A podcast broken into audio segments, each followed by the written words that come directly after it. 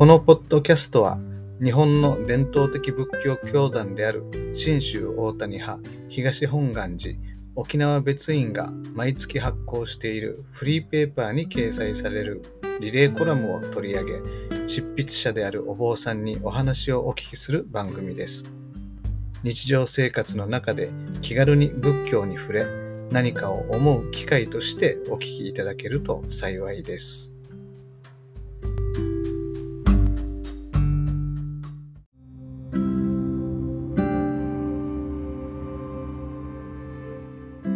生活と社会と仏教アット沖縄、えー、こんにちは、えー、聞き手の、えー、照屋でございます、えー、今日はですね、えー、東本願寺沖縄別院の岸本隆さんに、えー、来ていただいております。岸本さんこんばんは。こんばんは。よろしくお願いします、はい、よろしくお願いします。えー、岸本さんは、えー、1980 7年のお生まれでしたっけ？はい、そうですね。87年生まれです。はい、36歳。はい、36歳です。はい。えー、やんばる、えー、は、えー、名護市生まれの、えー、お育ちは宜野湾ですか？そうですね。えっ、ー、と、名護市の八ヶ地島住井出でですね、えー、はい、小学校6年生まで、えー、ある学校歩かせていただいて、で中学生からあの宜野湾の益城中というところ、別院のあるところで。なるほど。じゃあ、一応その矢賀寺でも、矢賀寺の住むいでですね、はい、えー、っと、えー、名護市に矢賀寺っていう、あれは離島になるんですかね。まあそうですね、橋は一応かかってはいるんですけど、橋はかかっている。はい、まあちょっとした島ですよね。あの、ね、羽地内海にあるのかな。はい、そうですね。ですよね。羽地内海に浮かぶ八ヶ寺という島。で、えー、じゃあ小学校6年生まではそこで、えー、育ったと、はい、いうことなんですね。八ヶ寺ではどういう生活をされて、どういうところだったんでしょうか？八ヶ寺島はあの先ほどあったように海に囲まれてるので、はい、この学校から帰ると、地域のお兄ちゃんたちとあの、相撲の練習をしてそのまま海に遊んで、をあの過ごすといったような。あのこの辺ではちょっとあんまりこう、ねえー、週末に海行くっていうのは聞いたことあるんですけどももう、はい、平日に海に行くというような生活で、えー、本当にあの近所漁漁師の方が周りにたくさんいたので、うん。うん、あのドライブ行くぞって言ったら車ではなく船乗せてもらって氷島が隣にある、氷島行ったりあのちょっとこの小さい無人島があるんですけど、そこにウサギとかヤギがいて、見に行ったりとか、あちょっと、あの、稀な経験させていただいてたなって今だったら思いますけど。じゃあ、あれですね、あの、その、県外の方が、なんか、沖縄の子ってこんな風に育ってるんだろうなって、こう、思いたがって、だけど、はい、沖縄の人って別にそんなじゃないよって、そうですね。いうようなでも、その期待通りの幼少期をそう過ごしたっていう感じですか？本当に野生児みたいな。まあ本当にそうですね。学校も1時間歩いて登校するんですけど。あの、あ、そうなんですか。はい。島の反対から島の反対に行くんで、えー、学校行く時の通学路と帰りの道が違うわけですよ。うん、あの、行きは、あの、こう、えー、パイナップル畑、サトウキビ畑を、はい、や山道を歩いていって、で、そこにはやっぱりあの、おじいちゃんおばあちゃんがこう農家の方々がいるのでいいんですけど、うん、帰りって農家の方、お家に帰っていないので、あの、危険だっていうことで、あの、遠回りをして、バスが通るような舗装された道を歩いて帰ると。まあ、ちょっと時間倍かかるんですけど、そういう風な地域で、今考えたら、あの、変わってる地域で育ったなというのが、えー、なるほど。うん、えっと、この間、あの、土曜礼拝でもお話しされてましたけど、はいえー、岸本さんがお生まれになって、えー、子供の頃育ったスムイレっていうところはあれですよね、そのハンセン病にかかった方が隔離されていた、あの、愛楽園というのがあるところですよね。はい、そうですね。あの、うん、生まれた時からもすぐ同じ地域なので、うん、えー、はい、もうすぐそこにありましたね。うんでそういう触れ合うっていうこともあったんですか？交流とか。いやあの交流この職員の方っていうのが僕の祖母も職員だったっていうこともあったり、はい、あの親戚だったり友人のご両親が職員っていうことあるんですけど、はい、実際直接その時あの入所者の方と触れ合うことはなくて、はい、あの全然この愛楽園っていうこの施設のはわかるんですけどその中身がわからないといったような状況で、でも、あの僕は毎週そちらであの野球、野球グラ、とっても立派なグラウンドがあったので、そこに野球、うん、少年野球をしに行ってたっていうことがあって、えー、そこで僕らが野球すると、こう、いろんな方が周りから見てるわけですよ。結構遠くから。はい、今考えるとそれが入所者さん、はい、皆さんサングラスされてて、うん、入所者さんだったんだなっていうのは今は思います。うん、なるほどね。ねえー、で今も、あの、愛楽園とは関わりを持たれているんですよね。そうですね、僕はあのハンセン病、えー、のあの市民団体に入っておりますので、はい、今はもう保育、えー、入所、えー、対象者の方と、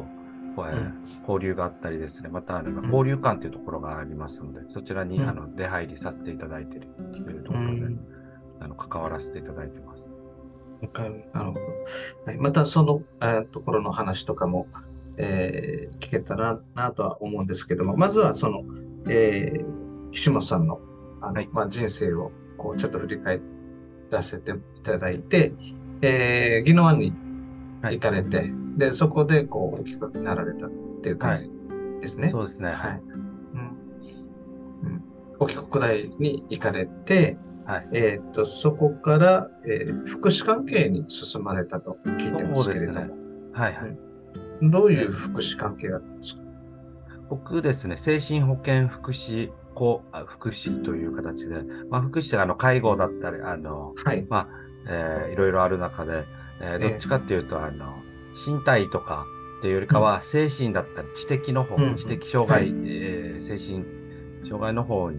えー、興味があったので、その道進めてい。ただいて、はいで大学ではそちらの勉強をさせていただきまして。あじゃあ、大学でもあの心理関係のコース。そうですね、ちょっとあの細かくなるんですけど、心理とはまた別で、もう精神、はい、がっつりあのアルコール、アルコール依存症でありましたり、統合失調症でありましたり、えー、まあ、身近なところで言うと不眠症のとか、そういうような勉強をさせていただいてまして。うん。うん。僕の息子が沖国の心理、応用心理師、え？臨床心理師臨床心理師、はいはい、コース。学科の中で分かれてるんですよ。社会福福祉系か心理系かで分かれてまして。なるほど。その福祉系の中でも、えーと、社会福祉なのか精神福祉なのかっていうので、国家資格が2つあるので、はい、そこで僕は精神福祉の方を選択しているということがありまして。でも学科でいい、学科で言えば、僕の息子の先輩に当たるわけですね。そうですね、先輩に、えー。そうなんだ。で、あのいつか紹介させてください。よろしこちらこそよろしくお願いします。よろしくお願いします。えっ、ー、と、じゃあそういう、えっ、ー、と、精神、えー、系の、えー、そういったところの支援をする福祉施設に勤められたと。はい。そうですね。えっ、ー、と、どっちかというと、えー、精神というか、あの知、知的障害者が多い中で、はい、その中にやっぱり精神の方っていうのが結構いるような施設で、で就労支援、あの就労 B 型っていうところ。はいはい。いわゆる受産施設受産施設、まあそうですね、はいちょっと。そこで、あの、うん、えー、8年間、えー、利用者さんと関わらせていただいたっていうのがございまして。うん。僕の中では、あの、やっぱりとっても大きな8年間だったなっていうのが。そうなんですか。はい。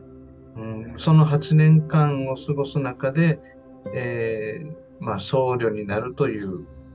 方向に行かれたと思うんですけど、はい。どういうことでだったんですか？ですね、大学卒業したてだったんで、頭でっかちだと、な、自分がいまして、まあ、こう、なんていうんですかね、えー、利用者さんと今関わらせていただいたって表現したんですけど、はい、あの一緒に何々やってあげるよとか、僕がやってあげるよっていうような目線がやっぱ自分の中にあって、まあ、それをうまく壊してくれたのが利用者さんだったりとか、はい、やっぱりこう、人間関係なんで、えー、僕がどんだけ勉強してきたぞとか、そういうの関係ないんですよね。うん、やっぱりこう、うん、許す人にしか許さないですし、まあ、そこら辺でこの人との関わり方で自分のあり方っていうのを本当強く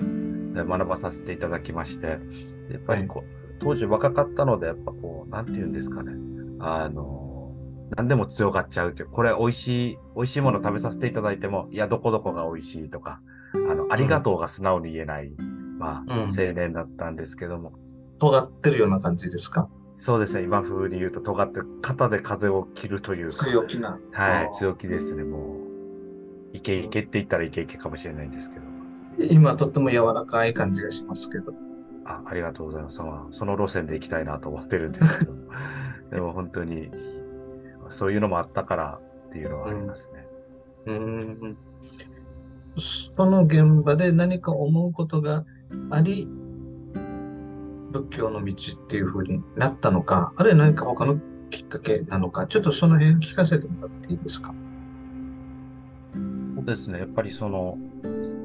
仕事もなんですけども、やっぱ生活もの中で、で、今考えるとなんですけど、そこの施設長が、あの、浄土宗系の大学を出られている方で、うん、でよく感謝の話をしてたんですよね。うん。うん、えー、本当に家族がいて、我々が働けるよとか、利用者さんがいる、はい、自分たちがいるから利用者がいるんじゃなくて、利用者さんがいてお手伝いさせていただいてるよとか、っていう話をして、はい、本当にその時全然理解はできるけど納得できないような感じがあったんですけども、うん、あの、だんだん関わってくると本当にそうだなって、こう、なんですかね、もう身が認めていくというか、頭でじゃなくても、もう自然に。身が認める。もう、あ、そうだよなと。うん、やっぱこの子だ、僕たちってやっぱり、例えば障害、いろんな障害があるので、そこに勉強するのってやっぱり、大学であったり、その、その現場現場なんですけど、障害持ってる方って生まれながらに障害なんです。障害を持ってるんですよね。うん、で、そこの、えー、それをハンデとするかしないかはその人次第なんですけど、やっぱそうやって生きてこられる。で、家族が支えてる。で、家族もそういう頑張ってる姿を見て支えられてるといったところに僕たちが入っていくっていうことなんで、本当に人生を勉強させていただく。で、お手伝いさせていただくというようなニュアンスになるっていうのを、こう、噛み砕いても体が分かっていくというか、もう、うん、こう、なんていうんですか、いきなりパッてそうだという理論を分かったんではなくて、やっぱり、うん、本当にあの、そういう風な考え方でまた接し方になっていくときに、とってもなんかこう、いいな、こういう考えっていうのが。でもそこまでまだ仏教と繋がらないんですけども、そんな中で仕事が終わるとやっぱ僕は、やっぱ、あの、親との関係もあるんですけど、こう、尊敬して生きていくというか、何かこう、うん、そういう中でいろいろ考えて、僕、その施設が首里だったもんで、お寺がたくさんあるんですよね。はい、あの、首里城の周りだったんで、子供たち、えー、利用者さんたちと一緒に、あの、お寺に、あの、散歩しに行ってするとき、ちょっと、お坊さんだったら、あの、僕の、うん、えー、僕が、えー、寂しいって言っても、あ、そうなんだって聞いてくれるのかなと。で、素直になれる。美味しいものは美味しいよねって、でも自分こういうのも好きなんだ、ああいうのも好きなんだって、人を認めていけるっていうのが、あの、お坊さんの前だったら表現できるのかなって、パッと思ったことがありまして、その時から。認めていける。いやはい、そうですね。比べないって言ったら大げさなんですけど、やっぱ自分が一番でありたいんで人を認めきれないんですよね。あの人はいいところあるけど、でもこんなところあるでしょといったように、こう、何でも比べちゃうっていうのが、まあ、性格悪い、悪い感じなんですけど、やっぱそうしないと身が持たなかったんだと思うんですよ、自分もね。でもそういう生活の中でも施設ではこう考え方が変わっていく。もう生活になるとやっぱり、ちょっとまだなんかな、不安不安定というか不安があるという中で、坊主ならっていうのがあったのが、それがやっぱり大きなきっかけの一つになっていくのかなってあるんですけども。ちょっと話戻りますけど、先ほどその身が、えー、うなずくというか、はい、身で分かっていくっていうんですか？そうですね。やっぱりこう、自分がこう変わったとか勉強して変わったというか、周りからですよね。あの、言葉遣い丁寧になったねとか、あの、ね、やっぱり利用者さんの親とかに言われるんですよね。昔やんちゃだったのにねって言っても1、2年前の話ですよ。なんか今、とっても安心するよとかっていうお言葉いただいたときに、まあ、照れながらもありがとうございますって素直に言えるんですよね。まあ、前だったら、いやいやいや、勉強してるからですよとか言いそうなこと。やっぱりこう、自分の中で、ああ、自分ってやっぱりそれが無理しない生き方なんだと思う。本当に身が、身がそうさせてくれてたんだなっていうのを。やっぱりそれはその、まあ大学でね、まあそういう理論っていうか、はい、そういったのを、えー、学ぶのと違って、本当にその施設でのこう利用者との関係、はい、そこにも上も下もおそらくないですよね、その現実の中で。はい。うん、そういうその関係性の現実にもう本当にそのまま身を投じてお仕事されたっていうところが、あのもう頭でどうのこうのではなくても、本当に好み自体が